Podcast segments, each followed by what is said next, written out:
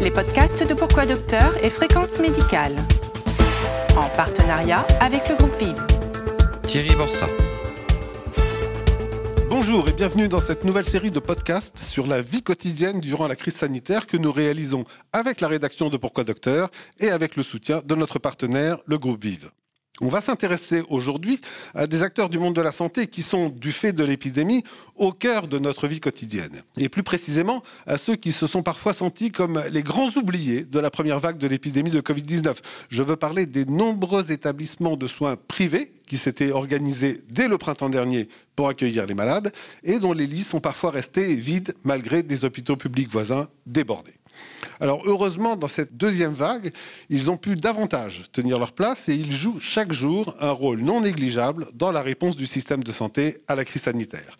Non seulement en accueillant des patients Covid, mais aussi pour soutenir des hôpitaux qui sont obligés de déprogrammer certains soins pour des malades atteints d'autres pathologies et dont il est nécessaire d'assurer la prise en charge. Et puis, ils sont également très présents dans l'accompagnement de ceux qui ont été touchés par la Covid-19 avec des formes sévères et pour lesquels des soins de suite sont indispensables. Nous sommes allés à la rencontre de deux dirigeants de ces établissements. À la clinique Bénigne Joly en Bourgogne, un établissement du groupe mutualiste qui est notre partenaire, on avance dans cette crise sanitaire main dans la main avec le CHU de Dijon. C'est presque un modèle de coordination entre le public et le privé. Mais Comment cette coordination s'est mise en place? Qu'est-ce qu'elle apporte en termes de prise en charge de tous les patients? Nous accueillons sa directrice, Paola Burdin, pour nous l'expliquer. Bonjour Paola Burdin, comment votre établissement s'est impliqué aux côtés du CHU de Dijon pour accueillir les patients dans cette deuxième vague de l'épidémie? Alors, cette euh, participation a, été réalisée sous différentes formes. La première, ça a été par la mise à disposition de personnel de la clinique pour participer aux opérations de dépistage de la Covid, euh, notamment euh, sur l'agglomération dijonnaise, sous forme de drive, voilà, enfin sous différentes formes. Et on a même aussi mobilisé une équipe mobile pour pouvoir se rendre chez les patients qui pourraient être atteints. On a également mis en place des blocs déportés au sein de la clinique. Donc ça consiste en ce que euh, des praticiens euh, du CHU puissent venir euh, intervenir avec leurs patients au sein de nos blocs. Donc ça a représenté 86 interventions là depuis qu'on l'a mis en place. À peine, ça fait à peine deux semaines, deux semaines et demie, et, et ça se poursuit hein, tant que les tensions hospitalières existeront. On a également créé euh, une unité, enfin des unités Covid, euh, une en médecine qui peut accueillir jusqu'à 20 patients et une dans notre service de soins de suite euh, qui peut accueillir entre 6 et 12 patients. Tous les patients qui sont pris en charge dans votre établissement, ce sont des malades qui souffrent de la Covid-19 ou est-ce qu'il y en a qui sont soignés pour d'autres pathologies?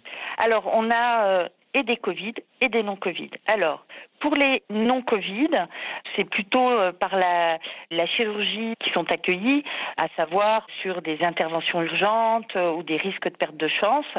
Donc toute la partie bloc déporté, mais aussi euh, de nos propres chirurgiens, c'est poursuivi dans ces conditions-là pour les non-Covid, de manière à vraiment maintenir une permanence des soins, puis surtout éviter la rupture. Sur la partie des Covid, donc là, on a accueilli des patients plutôt du CHU pour libérer chez eux des lits pour qu'ils puissent continuer à euh, absorber, euh, entre guillemets, hein, euh, les demandes de patients hospitalisés dans le cadre du Covid. Donc, en général, quand on nous transfère des patients, c'est des patients déjà un peu stabilisés sur lesquels il n'y aura pas de réanimation nécessaire, puisque nous n'avons pas de lit de réanimation. Pour mettre en place cette coordination avec le CHU, vous avez traité en direct avec lui ou vous êtes passé par l'intermédiaire de l'Agence régionale de santé?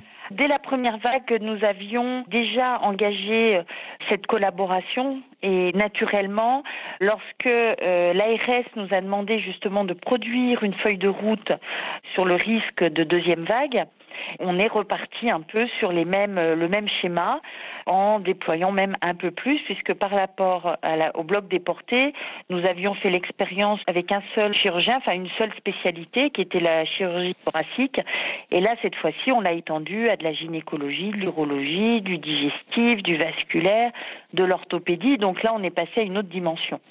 Alors c'est vrai que sur la première vague, ça a été de manière assez spontanée. Hein, les choses, on les a faites euh, à notre euh, à notre échelle, sans trop se poser de questions. Sur cette deuxième vague, bon, bah, l'intérêt c'est qu'il y a l'expérience.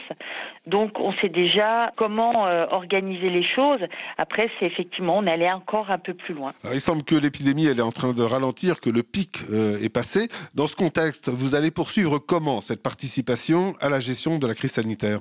Aujourd'hui, effectivement, on peut penser que le pic est passé. Cependant, il reste euh, les suites du Covid. On a également un service euh, d'hospitalisation à domicile que je n'ai pas cité euh, précédemment, mais qui intervient également dans cette gestion de l'épidémie et notamment sur la prise en charge de patients post-Covid. Donc c'est des personnes qui retournent à domicile, mais pour lesquelles il y a encore besoin de suivi. Alors justement, au-delà des cliniques et du soin qu'elles apportent, d'autres établissements de santé prennent aussi leur part dans l'accompagnement des patients. Et notre deuxième invité, il est le directeur de l'un de ces centres, le centre des Châtelets, à côté de Saint-Brieuc en Bretagne, un établissement de soins de suite et de rééducation qui fait lui aussi partie des structures de notre partenaire, le groupe Vive. Alexandrino, qu'est-ce qui vous a amené à mettre en place euh, des soins de suite spécifiques pour les patients Covid En fait, on était euh, donc au mois de mars-avril, au printemps, j'ai plus les, dates exactes, mais euh, c'est vrai qu'on a pu observer euh, d'assez loin ce qui se passait dans l'est de la France et puis dans la région parisienne. Et on, voyait, on nous annonçait un, en fait un tsunami comme eux arrivant vers l'ouest. Et on s'est tous préparés en territoire et en se demandant quel rôle on pouvait euh, jouer, de quelle manière on serait impacté en fait, en imaginant que ça pouvait être dans la même euh, à la même échelle que ce qui se passait dans les dans les, le, Grand Est notamment. Et, euh, et rapidement, donc nous ici, on s'est mobilisé avec l'équipe médicale euh, avec l'idée de dire que comment nous nos compétences peuvent peuvent servir à répondre à cette crise sanitaire qui concerne tout le monde, toute la population, et comment on peut s'inscrire dans cette mission de service public. C'était vraiment l'idée qu'on voulait pas se cacher, quoi. Donc euh, on s'est euh, d'abord euh, rapproché de notre hôpital, l'hôpital de référence voisin du GHT, le centre hospitalier Saint-Brieuc, et puis on, dans un premier temps, s'est positionné en leur disant que on accélérait toutes nos admissions habituelles, tous nos rythmes de, de, fréquence de commission d'admission pour pouvoir délester au maximum leur lit de médecine afin qu'ils puissent accueillir le plus grand nombre de patients Covid possible. Et puis, euh, et puis euh, au bout de quelques jours, il se passait pas grand-chose euh, finalement de neuf, et, et on a eu le temps d'encore de, mûrir notre projet, et on s'est dit, mais on a quand même des compétences ici de rééducation de tous les métiers, hein, parce qu'on a un SSR polyvalent et de personnes âgées polydépendantes, mais avec quasiment tous les métiers de la rééducation. Et on s'est dit, mais ces patients Covid euh, probablement qu'à l'issue de cette hospitalisation, on voyait l'urgence, l'AREA, mais derrière, euh, que va-t-il se passer pour eux? Les patients très affaiblis, peut-être sont-ils mieux chez nous que, que maintenus dans un lit d'hospitalisation euh, de, courte durée? Et, on a monté un parcours, un parcours Covid, post-Covid, on a appelé d'ailleurs, de, réadaptation post-Covid. Donc c'est-à-dire avec du personnel dédié, un secteur dédié, euh, des parcours logistiques dédiés, des parcours d'admission dédiés. En gros, on a dédié un secteur de notre établissement, un, quart de notre établissement, euh, pour une équipe euh, volontaire comment, à même d'accueillir des patients Covid et de, et de leur créer un projet en lien avec cette pathologie qui était encore un peu inconnue à l'époque. Ces patients, de quels troubles souffrent-ils en fait? Au début, ben, on, on imaginait, nous, prendre des patients sortant de réanimation. Donc en plus, donc, on a la compétence d'un médecin ici euh, qui a eu une longue expérience en réanimation et qui est pneumologue, donc il connaissait un petit peu les profils et qui imaginait euh, prendre des patients euh, trois semaines d'alitement avec une intubation, donc avec une grosse perte musculaire, des, de la myotrophie, des dénutritions euh, et des troubles respiratoires aussi en lien avec les symptômes Covid. Et puis finalement, on a eu quelques patients comme ça, mais on a eu aussi d'autres profils qu'on a découverts, que c'était un peu la découverte hein, pour tout le monde, euh, des patients euh, finalement qui avaient qui avaient décompensé une maladie chronique sous-jacente, mais qui c'était pas le Covid qui était la, le, comment l'élément de gravité. En fait, c'était qu'ils aient décompensé autre chose autour et avec l'infection Covid. Et il y avait la troisième type de patients qui étaient plutôt les patients euh, qui, euh, comment, euh, qui sont venus à l'hôpital pour un autre prétexte et pour lesquels une, une, comment, un dépistage Covid systématique a, comment, a révélé une positivité.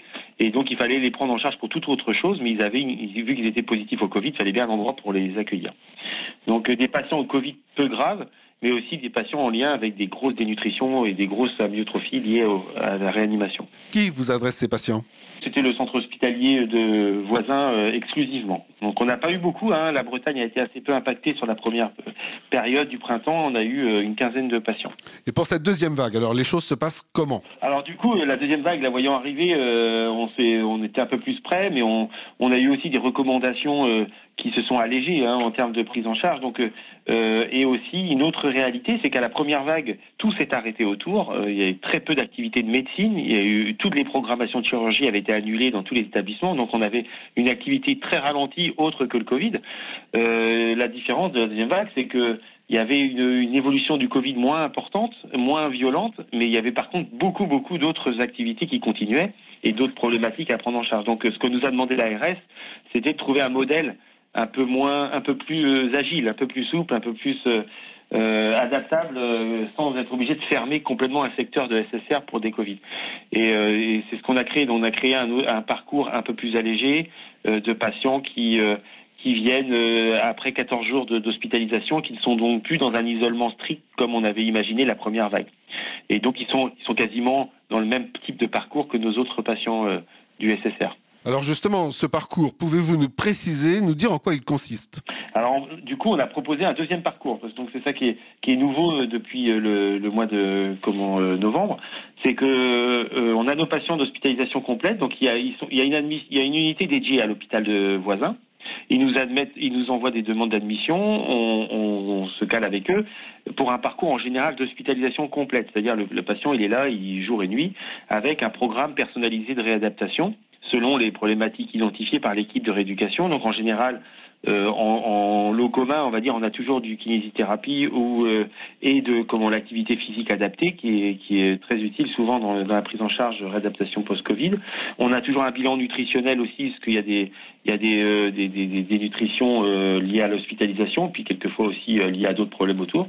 Et, et, les autres métiers de la rééducation ensuite viennent se greffer au, au, au gré des bilans de leurs collègues de rééducation. Donc on a de l'ergothérapie parfois, de l'orthophonie et aussi une prise en charge de psychologue euh, qui n'a pas été anodine, surtout sur la première vague où il y avait vraiment beaucoup de violence autour de cette euh, pathologie, puis l'éloignement des proches, la rupture du lien social, parce qu'ils ont été quelquefois 30-40 jours sans voir de proches. Donc euh, l'accompagnement psychologique a aussi été un maillon fort de notre prise en charge. Actuellement, vous accueillez combien de patients pour ces soins de suite post-Covid? Alors dans cette deuxième vague, là du coup, on a aujourd'hui on a on a 10 patients hospitalisés, 12 ce soir. Euh, le, mais la, vague semble diminuer, euh, donc euh, peut-être qu'on ira jusqu'à 15 patients, mais a priori, si ça continue, on peut espérer que ça dépassera pas ce volume-là.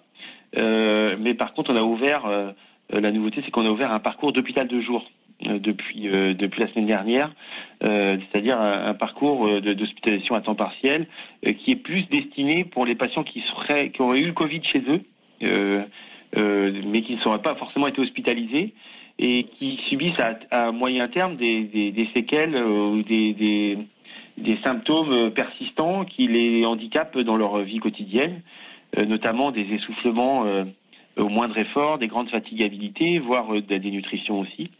Et on, propose aux médecins généralistes et aux acteurs de libéraux, mais aussi à l'hôpital, pourquoi pas, de ce parcours, euh, de deux demi-journées par semaine pendant six semaines euh, pendant lesquels ils auront un programme personnalisé et un suivi médicalisé aussi. Euh, euh, alternatif euh, par rapport à l'hospitalisation complète. On leur permettra de rentrer chez eux, d'avoir un suivi rééducatif. Donc c'est c'est euh, une offre qu'on a développée depuis dix jours et, et qui remplit aujourd'hui son premier son premier groupe. Qu'est-ce que vous retirez comme enseignement pour votre établissement hein, de cette implication dans la crise sanitaire?